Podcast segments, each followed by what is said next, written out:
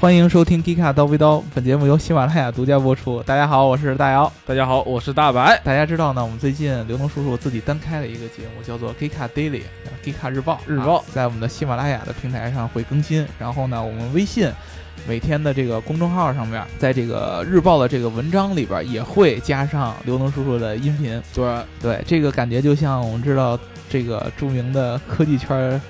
的 KOL 那言老师的那个每每每天的六十六十秒小小语音，对吧？对，但是我们刘能叔叔比他长，我们刘能叔叔一般都在三分钟左右，对吧？就感觉听众本来一周被掏空两次，现在是一周掏空五加二次。对，所以说呢，既然刘能叔叔自己去录了一个节目的话呢，我们就决定我们正常的节目里边就没有刘能叔叔了。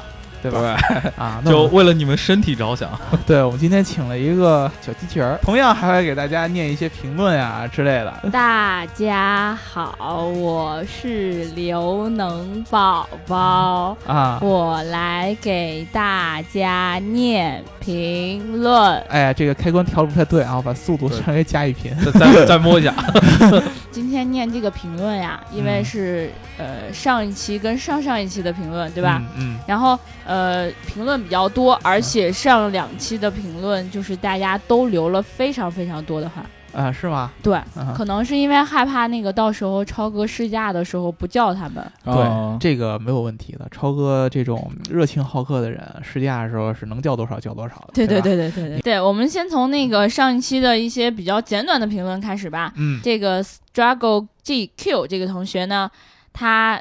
呃，上上一期的评论里是这么说的啊，还有十天高考，考前最后一次评论，Kikar 加油，美丽叔祝我考好吧。以我当时高考的这个经验上来说呢，就是不要再给自己很大的压力了。嗯，对，重要的事儿呢就是吃好睡好，保证好一个好的心态，然后呢把一些最最基础的知识点呢给它过完了。对对，然后呢？如果说你心态太紧张啊，你心理压力很大的话，就没事儿听一下我们的节目。他现在听会不会影响他那个什么？呃，帮他放松嘛，多好。就听听你的日报就可以了。哦，对，听日报可以啊。对，听非常短的嘛，这个你听脏脏的这种节目你就不要听。对对对对，会让你的心里产生相对来说还是要保留体力的。你 对，然后我们听着日报就好了。对，然后我们接着来念下一个跟上一条评论有关的。这个 Mickey 阿海说。你指定能考上理想的高中，他因为把前面人评论看错了啊，看成中考了。对，高考可能一下就突然想到是考高中什么的。然后他后来接着说，过年的时候我在这儿许过一个愿望，希望能考上研究生，结果我真的就被录取了。你一定也能和我一样，这是 G Car 的专有 buff。嗯嗯。这个 buff 确实是我们是非常非常强的。正常的 buff 呢，大家参考之前牙膏哥的评论，对吧？听了我们节目以后，他就怎么怎么怎么怎么想掀小女孩裙子啊，这是一种 buff，是吧？这个是我们的常有 buff 啊。刚才这位兄弟说的这个逢考必过的，这个属于我们的隐藏 buff。嗯啊，一般就只有像这种，呃，小伙伴们在这个我们评论里边留下诚心诚意的评论了，对，诚心诚意的评论，大发慈悲的保佑你。对 对对，这么说是不是不太好？不是大发慈悲，对吧？主要是祝福你，对，祝福你，对吧？这个 buff 是不是轻易放出来的？一定是你诚心诚意的评论以后，对。然后我们觉得，哎呀，确实是，哎，遇到这么关键的时候，我们要祝福你。对我一定会在那个回复里面，就是别的评论我可能来不及回复的时候，我都会先回复你们的，嗯，然后告诉你们一定可以考得上，一定可以考得好，对吧？对，对，我们接着来念下一个评论啊。佳期如梦，他说：“感觉 这这个跟大儿没有关系啊，感觉超哥，感觉超哥是特别可爱、特别接地气的董事长。你们确定你们没有被充值吗？为什么有一种冲动想要来一台皮卡梦？充值呢是没有的，你这个你这个延迟就会让别人怀疑你。对对对，你要果断一点啊！就你要怎么说，我这个节目没有被充值。”我们节目本来就没有被充值，有什么好说的呢？对我们节节目没有被充值，但是呢，你把超哥请来了，那他来说，他肯定要介绍他的皮卡蒙。比如说，我去请了伊隆马斯克来，嗯，然后呢，我骂当着当着伊隆马斯克面，我妈特斯拉是傻逼。那么我为什么要请他来？就直接骂他傻逼，当脸骂他。对啊，那我我我请他来就是为了当脸骂的。那我请超哥来跟咱们聊，首先就是因为我觉得他的这个故事嗯，好玩儿，对对，有意思。啊对，有意思。然后他做的这个事儿好玩儿有意思，然后所以才叫他来。那我为了喷他，我就没必要叫他来了。一般不会这么傻的吧？对吧要？喷他，我们就不叫他来。对，要喷他我一般就不叫他来了。就上期上两期就是我了，你知道吗？嗯对，而且而且，因为我本来坐了那个车之后，就有一种被严重洗脑的结果，嗯，所以我可能在说的时候就会比较夸张。就感觉刘刘能吃了土还没缓过来。嗯对对对，就整个脑袋就不太好了。所以你们听的时候可以选择性的相信，嗯对吧？嗯，而且是这样吧？而且我们偷偷告诉你一个秘密，嗯超哥这个人啊，嗯对于充值这件事儿是非常小气的。不给钱是吧？我们跟他要不给是吧？对对，超哥这人虽然说我对他的造车很敬重，但是超哥嗯一般呢，对于这种传播上的预算是非常非常紧缺的。你们就来试我的车就行了，呃，对对对别跟我提。对对对对，别的别跟超哥提，啊对谁跟跟超哥提前伤感情。嗯，然后我们好久没有念逍遥的评论了吧？嗯他在逍遥好久没来了，说到这个手工地老爸，我曾经在微博上看完之后，动手改装过我侄子的电动小车。嗯，拆开之后啊，我懵逼半天，最后看网上的教程，给他换了个放音乐的喇叭。其实也行，手工地老叔啊，对，手工地老赵，嗯对？那个很多人可能都是呃在微博上看过以前超哥的这个以前这个做这个童车的那个经历百万，级？手工打造童车是吗？嗯对对对，然后呢，还有那个呃，Mr. 丁沟他也说，说到两年前的超级童车，我好像有点印象。话说当爹的都差不多，不过暂时没能力给儿子做那样的汽车，嗯，就是把家里的地下室收拾了，给他当做自己的工具间，嗯跟他一起摆着很多需要动手制作的玩意儿。这个我其实觉得每一个当爸爸的人，对于自己的孩子都会有一种特别的情感，嗯就是尤其是他们希望自己的孩子能够喜欢自己喜欢的事儿，嗯，对，你知道吧？你像超哥呢，他就是对车特别特别喜欢，他希望自己的孩子能像他一样，嗯也对嗯车呢从小就会有这种熏陶，对吧？嗯你像这位呃听听众，他叫什么来着，Mr. 丁沟，？Mr. 丁沟，嗯，丁沟，丁沟，他说他在车站里面做什么了吗？没有，他就说就是大家一起来动手做这种小东西吧。啊，做一些奇奇怪怪的小工具，是吧？对，啊，你像我呢，我如果我将来有了儿子，那我肯定从小就教育他做皮具，这不是不是教不是教他大保健，那个不行。那个得自小。对，那个那个，如果说你这个孩子长到一定岁数还不懂这个，这简直就不配做我的儿子。对，我觉得对，这个就不用教了，自小成对，以后我孩子就放你那儿啊。然让我再念两个评论啊。嗯这个群里的小伙伴儿，那个他叫做六岁能认识，但是他现在又把名字改成了群里的小伙伴儿，嗯因为他特别特别的不服气，为什么我念别人的时候别人都有名儿，啊到他这儿了就变成了群里的小伙伴儿，所以他专门把名字变变成了群里的小伙伴对对他就说，为啥佳期如梦和牙膏膏就有名字？我就是一个在群里的小伙伴儿，嗯所以他为了让我能认识他的名儿，啊然后他就变成了这个，呃，他原来的名字叫什么？叫英文字母。啊，叫英文它 原来叫英文字母，原来叫英文字母是吧？对，呃，那个你改成到群里的小伙伴儿，这个我其实是比较赞同。你你你说到这个，我跟你嗯说，我下来要念的这个评论，就是我特别想要跟大家说的。嗯嗯，要想让我念出你们的名字来，嗯一定要把名字念，就是改成我能认识的这种。嗯啊这个一串英文字母的这个同学，他他说能叔一期不落的听，一直潜水，求能被翻牌，念到评论。跟大家再说一遍啊，那个喜马拉雅上面的那个你们的昵称是可以改的。嗯然后呢，我想要念你们评论的时候，就特别希望你们你你们的那个昵称是特别简单，然后特别好念的，对然后不需要我去查字典的。对，我要念最后一个评论啦。黑的暗物质说 g e e k a r 官网的图片上是刘美丽吗？嗯怎么感觉刘能叔叔有点胖呢？嗯胖呢？胖呢？省略号。你你你你再说一遍，嗯你再说一遍。然后他下期给你再评论一回，你怎么办？你有本事再说我胖，我就有本事把你拉黑，你信不信？这个刘能叔叔啊，从我跟大白老师的角度来说，大白老师你先说，你觉得胖吗？不胖，不胖，对吧？我也觉得不胖啊。刘能叔叔呢，是六岁这个儿童的这个年龄，对吧？但是长着十六岁的人的身材，嗯，十六岁也没觉得夸他。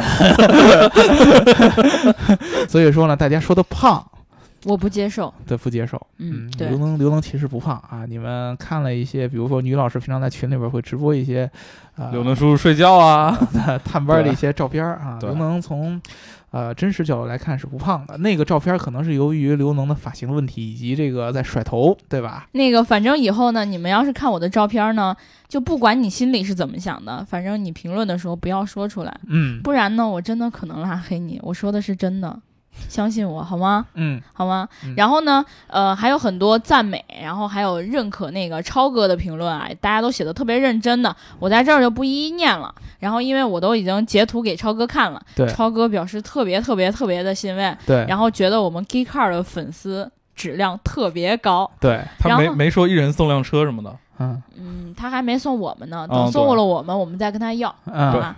然后到时候如果我们有试驾活动的话，会提前跟大家说的。对，然后想要跟我们一起来玩的，到时候千万千万不要错过，对吧？嗯对对，嗯，然后我们呃还是进入我们今天的正式的内容吧。嗯，好进入正式的内容。呃，今天呢，呃，要要聊一个什么话题呢？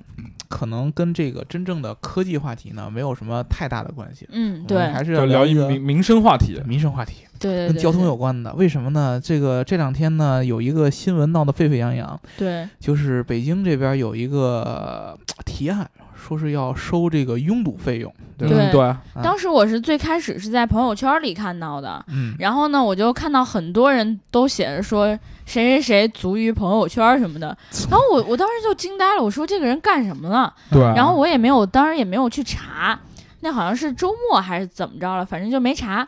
然后呢，后来我我上班的时候，我就稍微查了一下，发现这个人他说呀，在北京上班的人不是，应该是在北京生活的居民嗯。都要征交这个交通拥堵费。嗯。然后新闻里面嘛，其实他没有写的特别的明确，比如说呢，到底是个怎么一个征收的办法，嗯。然后到底是向谁征征收，他都没有说，嗯。只只是说了这个这个人表示呢，说呃，根据北京居民的平均收入，嗯。然后觉得拥堵费应该是二十元到五十元每嗯天，就这样，天对对呃，第一，这个二十到五十元，这个大家很多网友在看了这个费用以后，特别特别特别特别特别的愤慨。气得我血一下冲到脑子里去，嗯，真的，呃，而且还有一个问题就是他没有说这个二十到五十元具体要怎么收，对。以及收谁的。对对对，嗯对这个我当时就懵逼了。我想说，如果所有在北京的人都得交这个的话，我感觉我好冤啊！我可以不出门，我真的可以不出门。对，这个是这个是非常非常非常非常呃吊诡的一件事儿，就是他说了这个想法，但是他没有具体说这个执行的一些规则。嗯嗯，对？吧？呃，我最近看了好多新闻，就是关于这件事儿的一些传闻。大部分人说的这种收的方法有分这种几种，一种是说，呃，住在北京核心城区的人都要交这个钱。核心城区是哪一部分？呃，就是比如说呃一环是不可能，一环肯定不收。对，哦一一环也没什么人能住在那儿啊。现在，对，一般可能三四三环左右这样的。嗯，然后以及说，或者是所有北京的有车的人都要收就按那个行驶证收。啊。对，那那那些外地来的车怎么办呢？这个就不知道了具体的。但是呢，我这边得到的比较可靠的消息哎，啊，就是这个拥堵费，我估计是一定要有这么一个提案的。嗯嗯，然后他，可能会做一个前期的一个调查，看嗯这个居民的接受程度。然后最嗯后呢，在近两年肯定是要推行出来。我我嗯觉得接受程度这件事情，我觉得不用调查都知道不接受，呃，不一定。除非是有一些人就对这这件事儿就我知道其实有很多人嗯，是比较支持这个收费制度的。你觉得谢总会支持这件事儿吗？我觉得谢总他真的会支持，以他个人的角度上来说，他要是呃，就是谢总现在这个工作状态啊，嗯然后他这个驾驶环境啊，就是早上他上班的时候大家还睡着，然后他下班的时候大家早就睡着了。呃对他应该是会支持这个。第一，那他根本不需要交通拥堵费啊。对对他应该应该他应该是不需要交通拥堵，他是不需要交的。嗯啊，这个具体的这个问题，咱们后边跟大家来说。嗯啊首先就有一个特别特别重要的问题，就是到底为什么要收这个拥堵费嗯，啊？那就是北京现在太堵，对吧？对，呃，不管是从现在这个国际上的报告，嗯还是从这个国内，比如说像好多国内这些导航软件做的一些报告，嗯，对？北京都是列为全球前至少是前十里边儿这个拥堵的城市之一。嗯，对，啊，非常非常的堵。我们汽北京的这个汽车保有量也非常非常高，近六百万辆，嗯，对对吧？非常非常的高。然后呢，一般我们在这个可能大家就是如果不在北京生活的小伙伴，你可能体会不到。北京，尤其是在东边儿，就是这个工作区最密集的就这片 CBD 地方，嗯啊，它在早高峰和晚高峰的时间段是不可能有不拥堵的情况的。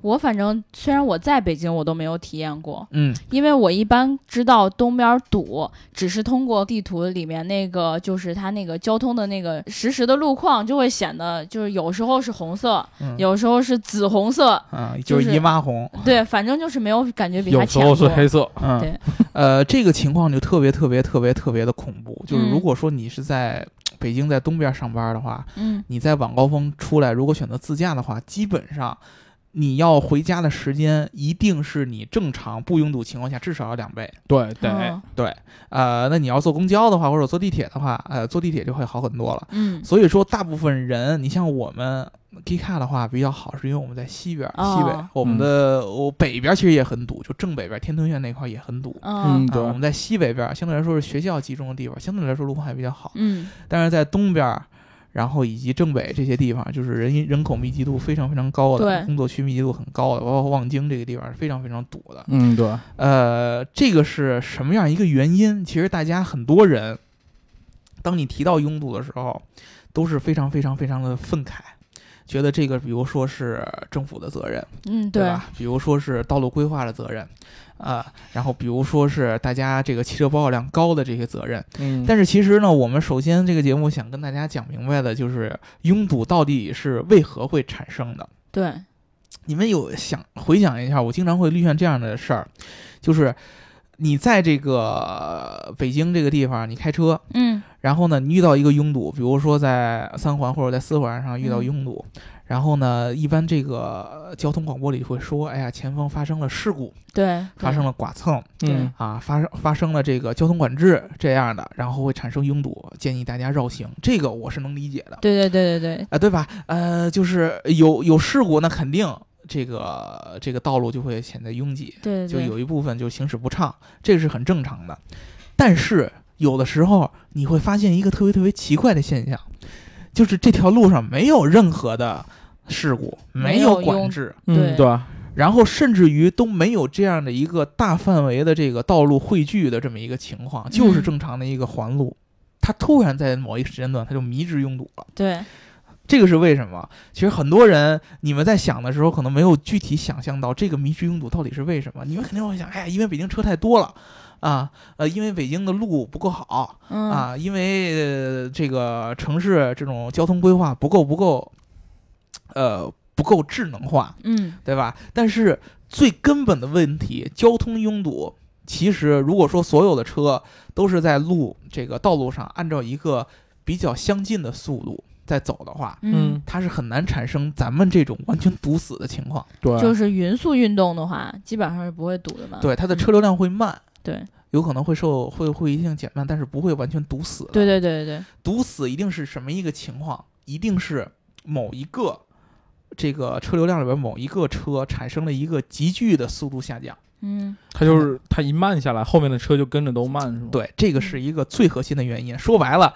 拥堵最核心的原因就是有人踩刹车。对对对，这个其实是一个你按一个理想模型来算是可以这样理解的，。对大家我们就是很多这种呃，一般可能不是那种特别专业的那种交通研究的用户，就可能大学里边，嗯他们一个最简单的一个测测量这个交通拥堵的原因的一个测试，就是把十几辆车，比如说十五辆或者到二十辆这样的车，嗯放到一个大的一个圆形轨道里边，嗯大家都顺时针这么着开，嗯可能你如果车多的话，嗯，你就在这个圆形轨道里边，车距会相对来说窄一些。对对对，但是，一旦大家都是按照一个速度来开的话，它是不会堵的，绝对不会堵的。对，就车距虽然窄，但是不会堵对，啊。但是，一旦在这个车距窄的情况下，有一辆车，咱不说紧急刹车啊，嗯。就说减速，就踩了刹车了，后边这个刹车灯开始亮，减速了以后，你会看明显的就这一个圈儿开始后边车开始更慢，嗯。在第三辆车比前面那辆车还慢，对，因为每一个司机面对前面司机减速的时候，他的反应是不一样的。嗯。大部分人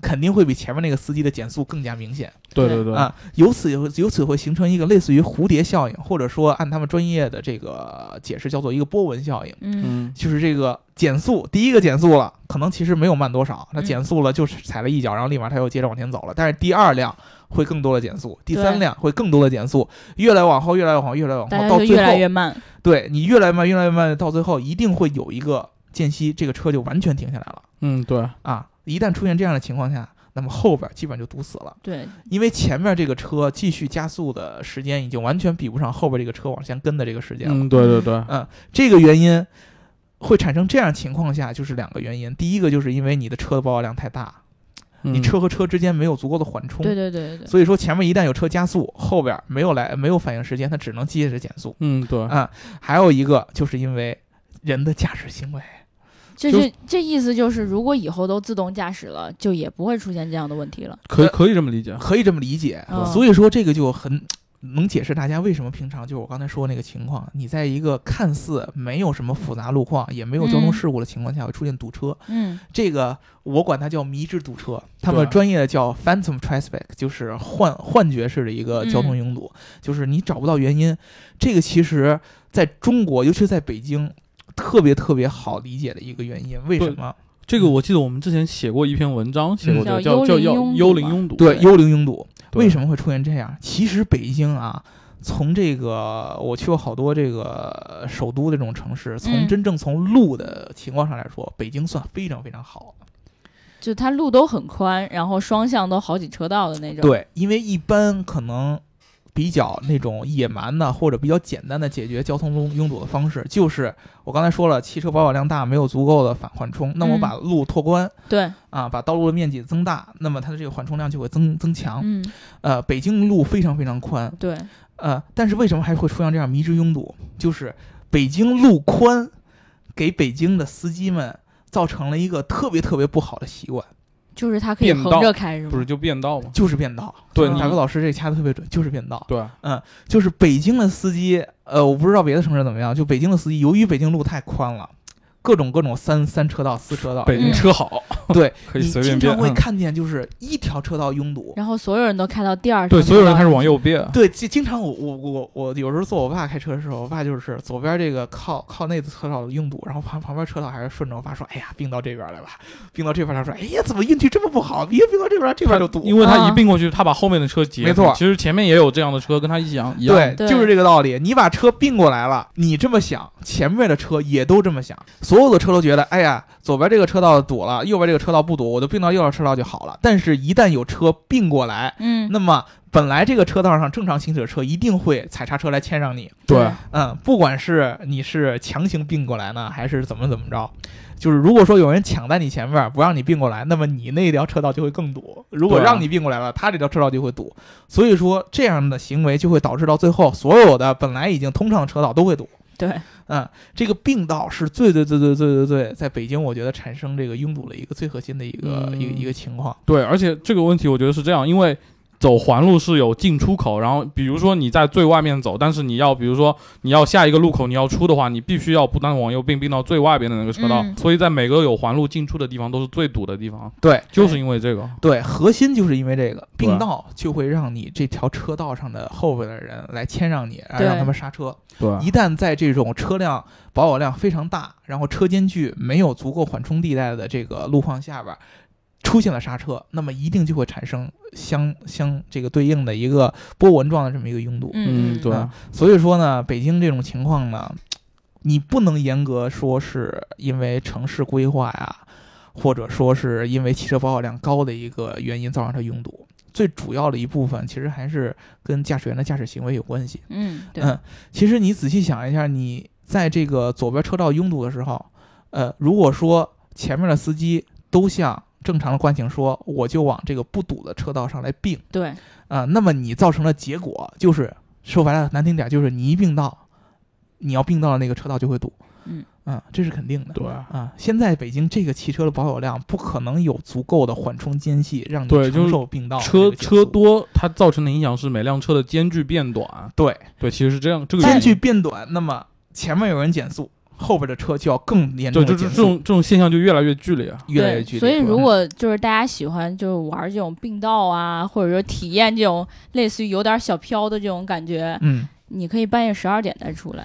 对这种人，说实话啊，咱说的难听点儿，收你拥堵费，你就活该，嗯，真的是你的驾驶行为决定了你对，就就是那种特别喜欢卡别人、强行变道啊对。对对对，我我因为在路上我们能看到好多的出租车司机，因为他们开车的经验特别的特别的丰富，嗯所以他觉得抢一些时间对他们来说是有必要的。对对然后他又觉得那个缝隙是可以用来插空的。嗯然后我那一天真的就是一个出租车司机要强行的并道，嗯。导致我那个我当时坐的那辆车强行的去刹车，去嗯。差一点点就碰上。当时车速很快，因为是在一个呃应该是 G 六上面吧，嗯。然后大家都开得很快，然后我当时都吓呆了，我就想说这这出租车司机真的挺牛逼的，他嗯真的就不用考虑别人。嗯。然后当时我开车那司机也懵逼了，嗯，就说有这么变道的吗？就嗯突然一下你就这么变过来，对，这种感觉是让我觉得非常非常非常可怕的一个行为。就是其实说白了，在这种慢速就是比较拥堵的情况下，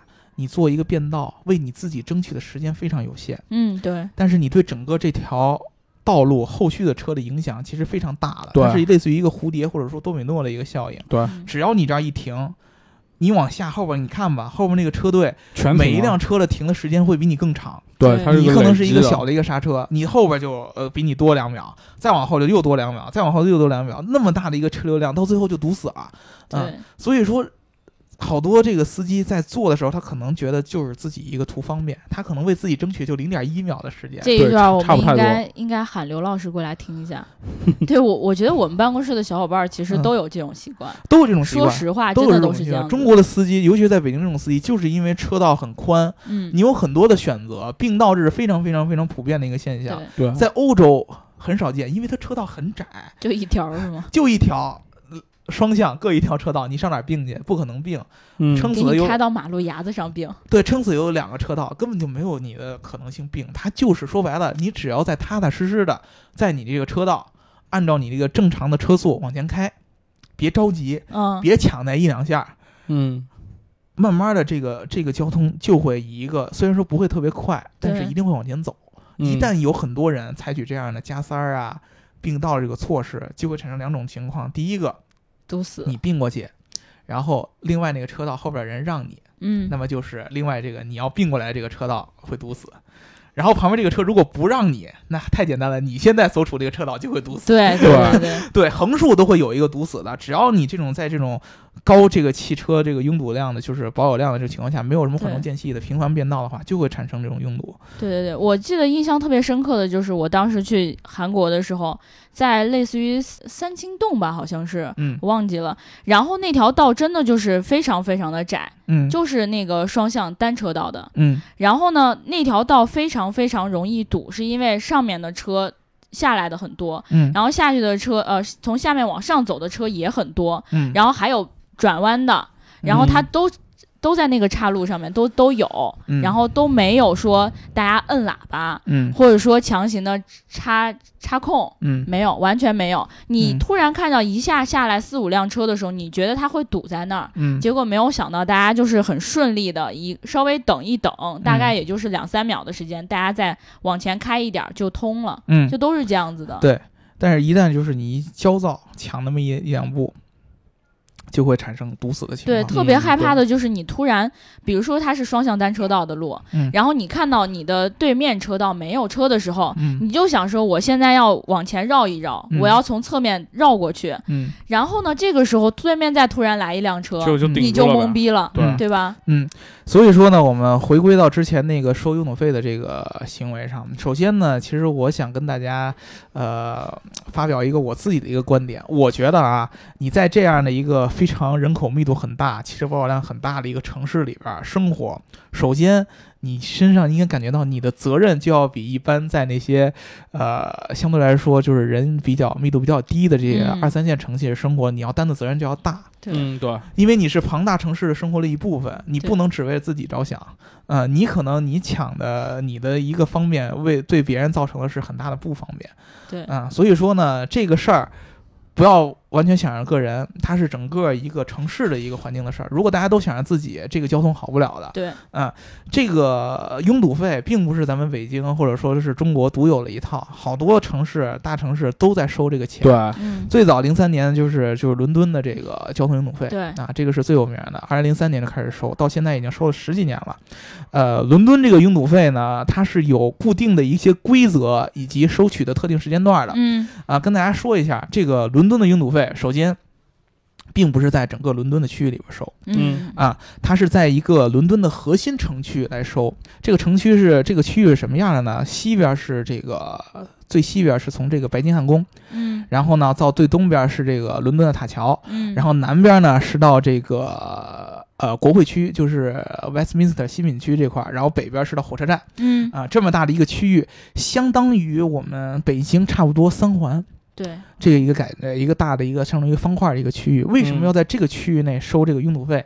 是因为这个区域是伦敦最最最最古老、历史悠久的一个城区，嗯里边经常有各种各样的教堂啊、老的火车站啊，然后市政建筑啊，这些老的城区里边建筑，它的道路非常复杂。因为都没有整修过嘛。嗯，它因为要要保保护那些古的建筑啊，保护这个古建筑，所以它道路有时候很多很窄，都是那种马车那种那种对，道就，跟我们那胡同似的。对，就跟那个毛细血管似的。嗯，各种各样的那种复杂的道路。如果说在这个区域内没没法控制这个车的流量的话，经常在这里边会完全堵死，对，因为它路太复杂了，不像咱们北京。这我记得当时特别有意思，那个伦敦的市长，那个人叫 Boris，嗯，来北京参观的时候，看咱们的长安街。长安街惊算是呆了是吗？贯穿北京市中心的，就是最城区的天安门嗯广场。你们居然中间有这么宽的一条街，他是一边在路上打滚一边说的。对，这太恐怖了，简直是羡慕你们，羡慕的不行啊！对，就是伦敦在市中心根本就不可能出现这样的一个非常宽的一个街道嗯的，所以说呢，在这一块儿收这个选择区域是一个道理，还有一个时间段，从早上七点嗯，到晚上六点。晚上六点，我们晚上六点这最最堵的时候对，啊，对，因为相对来说呢，英国人他们工作的时间不会像咱们这么那个晚，嗯，他们可能早上九点上班嗯，啊，然后呢晚上呢五点差不多就、哦朝九晚五说的是他们呀，对，就我一直以为是我们自己呢。对就下班了、嗯啊，所以说呢，他们相对来说可能六点就是晚高峰已经过去了。嗯所以说呢，就是早上七点到晚上六点进入到我刚才说的这个区域里边是要交钱的，嗯然后周六周日周末是不交钱，啊，就跟然后现行似的。对对对嗯，国家的法定节假日也不交钱。那么进入到这个核心区域里边，在工作日七点到呃早上七点到晚上六点进入到这个区域里边，每个车是十一磅五，十一点五磅。嗯真贵。非常非常贵，其实真的嗯非常非常贵。跟你这个咱们刚才说的那个二十到五十相比的话，其实我觉得差不多的。其实，嗯呃，因为英国人一般在伦敦这样的城市的话，呃，中产阶级他一年的收入大概两万多英镑。啊，两万多英镑呢，呃相当于你就这么算吧，都换成人民币，就是你年薪二十多万，嗯，但是一天要交一百多嗯的拥堵费。其实跟咱们北京的收入水平，我觉得这跟那跟那个收二十块钱吧，咱就说收二十块钱，其实嗯差不太多的。嗯成本非常的高，而且他在这个进入到这个拥堵区里以后，他的这个停车费也会特别特别的高。所以说呢，一般英国人，除非迫不得已，开车就不开车。对，除非迫不得已，因为其实很、呃有一个很有意思的事儿，就是现在大部分伦敦的这个，呃比如说金融区嗯，和他工作区，都在这个画的这个 congestion 的边缘。嗯，也就是他们不就会必要进去停停在那个圈外面，然后走进去就啊，对你没必必要深入到这个哦区里边儿，都是在这个区的边缘上，就在嗯边儿上。啊，你就比如说你你你，咱们北京国贸不就在三环边儿上吗？嗯嗯你开到这个区域边儿上，你可以找地儿停下来，然后你就走进去嗯就可以了对啊。啊，对啊，它是这么一个一个一个效果。所以说呢，一般很少有人平常开车直接进到这个城区里边或者说我是横穿啊这个城区，呃，因为这个费用很贵，而且它的交钱的方式也很 也很好玩儿。它有一个类似于咱们中国这种 ETC 这种的一个系统，嗯。啊就是你可以选择自动交这个拥堵费，嗯。而且你交自动拥堵呃自动交这个拥堵费呢，你每次交都会有一个优惠，从十一磅五优惠到变成了10十磅。磅五，哦啊，便宜啊一块钱，便宜一块钱。啊。然后如果说你被这个摄像头拍到了，比如说拍到你这个车牌，然后嗯他在这个后边系统比对，发现你今天没有交拥堵费，啊，然后要要你进了这个要完区，你就要罚款，罚多少钱？一百三十万。一百多吧，可以就停十好几天，小半个月。呃对，就是一一千多块钱。然后嗯如果说你在这个收到这个罚单以后十四天内把这个罚款交的话，给你一个五折，六十五磅。如果你十四天之内没交的话，就是一百三十磅。一共你可以有二十八天的时间交这个钱。我的天，所以说呢，伦敦这个拥堵费是针对于特定的时间、特定的区域以及嗯特定的人群来收的，对，嗯是只有你开车进到在这个特定时间进到这个区域以后，你才会收这个钱。嗯呃，并不是像咱们北京传言之前那样，只要是你是这个城市的呃拥有公民车的，啊，对你就要交。对，我觉得那样比较合理啊。对，这是相对来说比较合理的。嗯呃，他做这个事儿主要的原因是什么？我觉得啊，核心原因还是为了改变人的一个出行的一个行为。对，呃呃，举个例子，在零三年伦敦这个拥堵费刚刚实行的时候，你知道效果有多明显？就是伦敦的市中心会变成一个空城，没有车的城对，，没有车进来。嗯真的没有车进来。其实你仔细想想，当时收了那个拥堵费，对于这个一般的伦敦老百姓来说，收入还是这个占比还是挺高的，对真是挺贵的。所以说，一般很多人他已经习惯说我免费开车进来了，突然让他收他钱，他这个方式转变，他非常非常不适应，他索性他就不开了。嗯就不进来了。但是慢慢的，越来越多人开始，哎呀，交钱就交钱吧，然后慢慢慢慢再这个习惯再回来。嗯嗯，所以说呢，最重要的一个原因，这个拥堵费是改变人的出行行为，让一些可可以不开车的人可以不开车的人就不开车了。对那么我们又回到另外一个问题，就是好多这个网友来质疑，就是收这个拥堵费，可不可以从根本上治理拥堵？我觉得并不难。我觉得也是，就就是它的原因，其实还是回到我们刚才说的那个理论上。所以只要你那个行为还在，其实你不管怎么样都都对对，包括伦敦现在已经呃收拥堵费十周年的时候，在二零一三年，伦敦又有一个就是整个这个不管是媒体界呀，还是这个政府界，有一个大的一个讨论，嗯，就是拥堵费收了十年了。你啊这怎么这么堵啊？钱花哪儿去了？对啊，这这咋咋回事啊？伦敦老百姓比咱们中国人还要愤青儿，嗯，就是他们就那种意识会比较强。对他们那种意识就是只要不方便就是政府的问题。嗯啊，因为他们觉得他们对自己的克制已经很那什么了，他们觉得确实交不少钱了。对我已经交了交了那么多钱，守了那么多规矩，咋还这么堵？对，对他，他觉得都都都都不可理解了，所以说呢，经常会这个造成这样的舆论界的讨论。但是呢，讨论下来，呃，伦敦的政府还是很强硬，这个钱一定要收。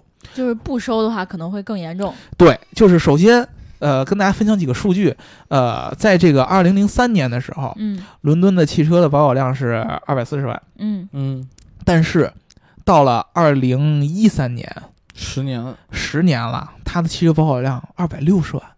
就没变。基本上没有，基本上没有变。你看这个伦敦这几年的汽车保有量是基本没有变化的，嗯他们人家是不限购的，嗯对吧？人家也没有这种很严重的限号措施。嗯，但是它没有像咱们北京这样汽车保有量有这么这么这么恐怖的指数级的增长。对，对，为什么？就是其实它是用这种各种各样这种特别特别特别特别感觉特别特别严格的这种要求去改变用户对于汽车这个东西的看法。嗯现在伦敦自己做调查的时候，大部分伦敦拥有车或者买车的人都住在郊区。嗯，那么也就是什么？他平常是不希望自己开车进入这个伦敦核心区域的对，啊，他基本上都是在郊区啊，我要在这个伦敦周围来转，嗯，或者说呢，我离我的工作确实很远，我才会开车。大部分住在城区内的，啊，离这个呃交通拥堵费收费区域比较近的人都会选择公共交通来出对，啊，而且伦敦这个公共交通也是出了名的，地铁很发达，嗯，啊对，而且地铁收费特别逗，地铁是要收高峰期的单独价格的，就是伦敦的地铁早高峰的价格和它非高峰的价格是不一样的。它好像都是都是在用这样的方式，就是收费的方式来筛选那些你明明可以不出来，嗯，然后你就别出来的那种。啊，对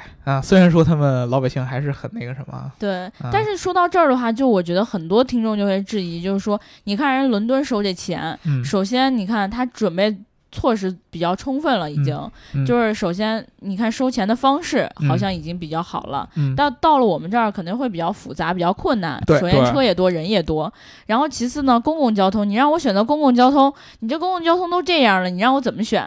我早高峰我要去上班，然后我挤不上地铁，嗯，你说我迟到了，我赖谁？对吧？对我虽然没开车，你没收我这钱，但到时候我这罚的款你能给我交了不？对这个，所以说呢，这个一件事儿是为什么会出现这种情况？就是当时好多这个伦敦的研究人员也在说为这个北京提意见，就说呢，他们还挺操心的。来自挺操心伦敦的热心群众，尤其是当时那个 Boris 访访问北京的时候，嗯，你们也这么堵？哎，我们也这么堵。当时伦敦的人民就说：“我操，北京这么牛逼的路还会堵啊！”对，他们就觉得那个舒服了很多。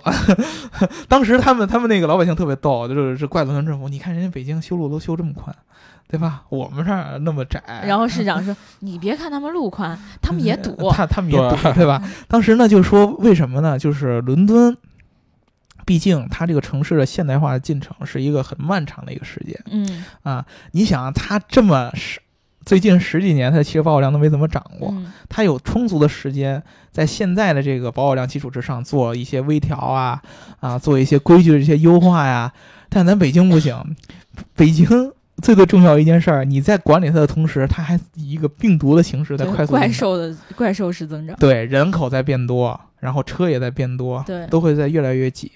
你其实是在发展和管理在同时进行，而不像英国，它已经发展到一定程度了，大概已经趋于一个比较成熟了饱和的情况下，你在做它管理是完全两个概念。对你在基础建设的同时，在进行这个秩序的建设，这就非常非常困难了。嗯，对，嗯，对，所以说呢，我觉得这个费用啊，大家还是应该呃比较理性的去看。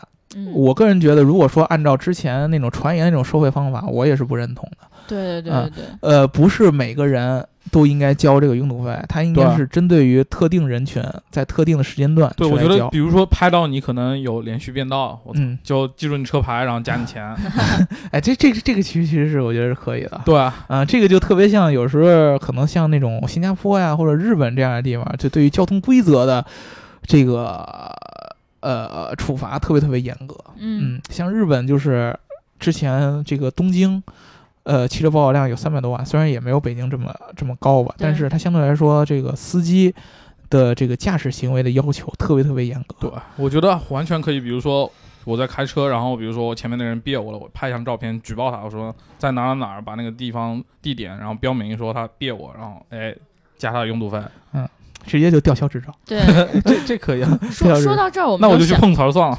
就想到已经就是北京出出的那个交通的那个 A P P，对，吧？北京交警，对，它刚上线嘛，已经可以方便很多人去举报那些不良的开车行为。还有那种随便停车那对对些，对对对。嗯，如果以后就是这几种方式能够结合在一起的话，可能就是对于很多人来说都是一种解脱吧。我觉得。嗯，对啊，对对所以说呢，我个人觉得啊，如果说这个交通拥堵费是合理的，嗯我个人还是比较支持的，因为确实，呃，世界上的大城市，大部分的大城市都有这个类似的政策，伦敦有，嗯美国的波士顿、纽约也都有，对对嗯，然后包括好像韩国应该也有，首尔好像也有类似的政策，只不过它不叫拥堵费而已。就是变成了税收嘛。啊，对，变成一种另外的一种收费方式变成了。整容税，嗯然后包括这个，呃，日本我其实不知道啊，因为咱们日本听众里边有日本在日本生活的小伙伴们，有，啊，大家希望把这个你们在国外生活的这些呃交通上的一些问题反馈给我们，对对对对对，我们一块儿分享一下。毕竟我们这个精力有限，对吧？只知道伦敦，伦敦其实呢，我也没有待过太长的时间对，啊。特别是没有开车那样的经历。对对对，，不一样。但是在伦敦呢，开车，我平常在伦敦跟一些老百姓聊，嗯他们对于拥堵费其实是也是跟咱们北京一样，截然两种态度。嗯，有人就很支持嘛。有人很支持，什么样的人特别反对？嗯就是你知道这个伦敦这个呃核心区域里边啊，特别特别多的是他们那种老的市集嗯。啊就是他们有一个叫 Covent Garden，就是呃，相当于咱们那种王府井啊嗯嗯。不是动物园，西单啊。动物园儿，啊，对，但是咱们北京这种王府井、西单现在已经非常现代化的百货了，他们不一样，他们保持的还是那种老市集的感觉，就跟那种天桥啊什么那种卖艺那种地儿，有人卖艺啊，有人卖水果啊什么的。嗯这样的老市级的人，他平平常运货呀什么的，一定要经历这个时间段我的天，啊、所以说他每天必须要交这个钱嗯啊、所以说他们就很崩溃。他说：“你知道，我自打有这个交通拥堵费以后，我的这个不管是赚钱赚的就对客流量也好啊，还是整个的我这个卖东西的成本啊，都增加了很多。他们是嗯最最最反对的。但是，一般你像我说了，在这个拥堵周围区域周围上班的白领，嗯对，他还是比较赞同的。所以说，我们当时说谢总，你像谢总这种深受这个东边交通。他是工作在什么东二环，住在东五环，对，深受东边交通这个迫害的这样的人，我觉得他对这个事儿应该还是比较支持的。但是你千万别让他感受到我钱都交了，你这堵车还这么堵，到时候他肯定在路上就生气了。对，呃，而且确实，我觉得啊，伦敦交了这么十多年的钱，嗯它的交通拥堵情况没有说特别明显的好转，嗯，但是呢，你往好了看，它也没有很恶化，对，对吧？呃，而且呢，当时我觉得那个伦敦那个政府也特别逗，说，哎呀，你看，毕竟这个收交通拥堵费跟我们。呃，政府每每年加入了一点二亿的英镑的更多的收入，嗯是吧？我可以把这一点二亿的用在这个基础这个公共交通的建设上面儿，所以这个这个理由其实还是有一有一些这个原因的，就是毕竟能收一部分钱嘛，对对对对。对吧？嗯。所以我觉得很多听众其实，在听到这一期节目的时候，应该内心感觉特别复杂，嗯。因为你别看现在只是北京，嗯，就是中国就一般就是，如果我这儿实验成功了，接下来就指不定是哪个城市呢。对。一线城市都有可能。嗯，对，对，所以到时候可能有一天真的落在了我们头上，比如说有一天我要开这车了，嗯，我要去哪儿哪儿上班了，我可能心里也是特别反感这件事比如情。说宇宙中心，对对对对对，宇所以宙中心不堵吧？我现现在汉中都堵车，你你能想得通不？哎呀，特别难理解，都都是他那堵的是飞船，对 对，对吧？真的就现在小城市，因为车也是增长的特别快，嗯。然后停车场呢也不不能像北京这样，就是地下停车场这些设施都这么的齐全，嗯，也没有。嗯，然后呢，现在就基本上变成了白天就是上下班高峰的时候，嗯小路上会堵车。嗯然后到了晚上的时候，你会发现你家的车没地儿停，嗯就都是这样子的。嗯所以我觉得现在交通出行现变成了不管哪个城市的一个大问题。对，所以说呢，刚刚才说了，拥堵费只是一个，呃，算是政府呃改变我们出行方式的一个措施。对比如说，他希望有更多人选择公共交通，但是拥堵的最核心原因，其实在北京这种道路还算比较宽的城市里边，还是驾驶行为对对对，以及这个车的保有量的一个问题。对。嗯有时候常常就在想，如果说我们的驾驶行为就跟韩国或者说日本人一样克制，对，就对某些行为出现的时候，大家都忍着自己心里头那一团怒火，嗯不去变道，不去超车，不去骂人，嗯，不去故意蹭别人。不去摁喇叭。对，这样，我教你一个招儿啊，尤其是这个。在道路上经常容易，比如说摁喇叭呀、催别人的这个人，你把你这个车上喇叭拆了，然后呢，你在你旁边加一个锥子嗯啊，你每次不爽的时候就戳戳自己大腿，嗯，然后呢，你这么着坚持三个月以后，我觉得你的路怒症就治好了，或者你就放弃开车了，对吧？对，给就谢就就截总一条截肢了，就腿给拖断，拖断就踩不了呃，车。对，给谢总一条明路是吧？我们嗯终于想出来解决办法了。谢总还好，谢总就过过嘴瘾，对对对，也倒是，但他也会摁喇叭。是吧？，对啊，嗯，嗯对啊你看日本摁摁喇叭很少，摁喇叭那个拿那个手轻轻的点，滴滴滴那样，对，在韩国就没，嗯基本上没有人摁喇嗯叭，所以就是我觉得吧，以后如果我们每个人都开车的话，嗯，一定要就是自己控制好自己，对吧？当你无法改变这个车这么多。你也无法说出去，比如说你搬到别的城市，被搬到这个相对来说比较不那么拥挤的城市来做的话，你能够为这个城市交通做贡献的唯一的方法，就是把你自己的行为约束好。就好好开车，对对对真的，对就是这样。而且我说的好好开车，其实不是像你想的那样，我有空就钻就行了，而是规规矩矩的，别着急，把心态放平了，差差不了那么一会儿，对，差不了那么一会儿，真的差不了那么一会儿。你没有那么多合同要你去签了，对，就是这样了，嗯。对，好了，那我们这一期就聊到这了。如果大家想要加入我们粉丝群的话，记得在喜马拉雅后台留下你的微信号。然后呢，欢迎大家跟我们一起来讨论解决交通拥堵有没有别的方法。对，如果说你在在你生活的地方，你觉得当地的政府或者老百姓有一些特别特别特别值得借鉴的方式的话，欢迎留言告诉我们。对对对对对。然后就这样吧嗯嗯拜拜。拜拜。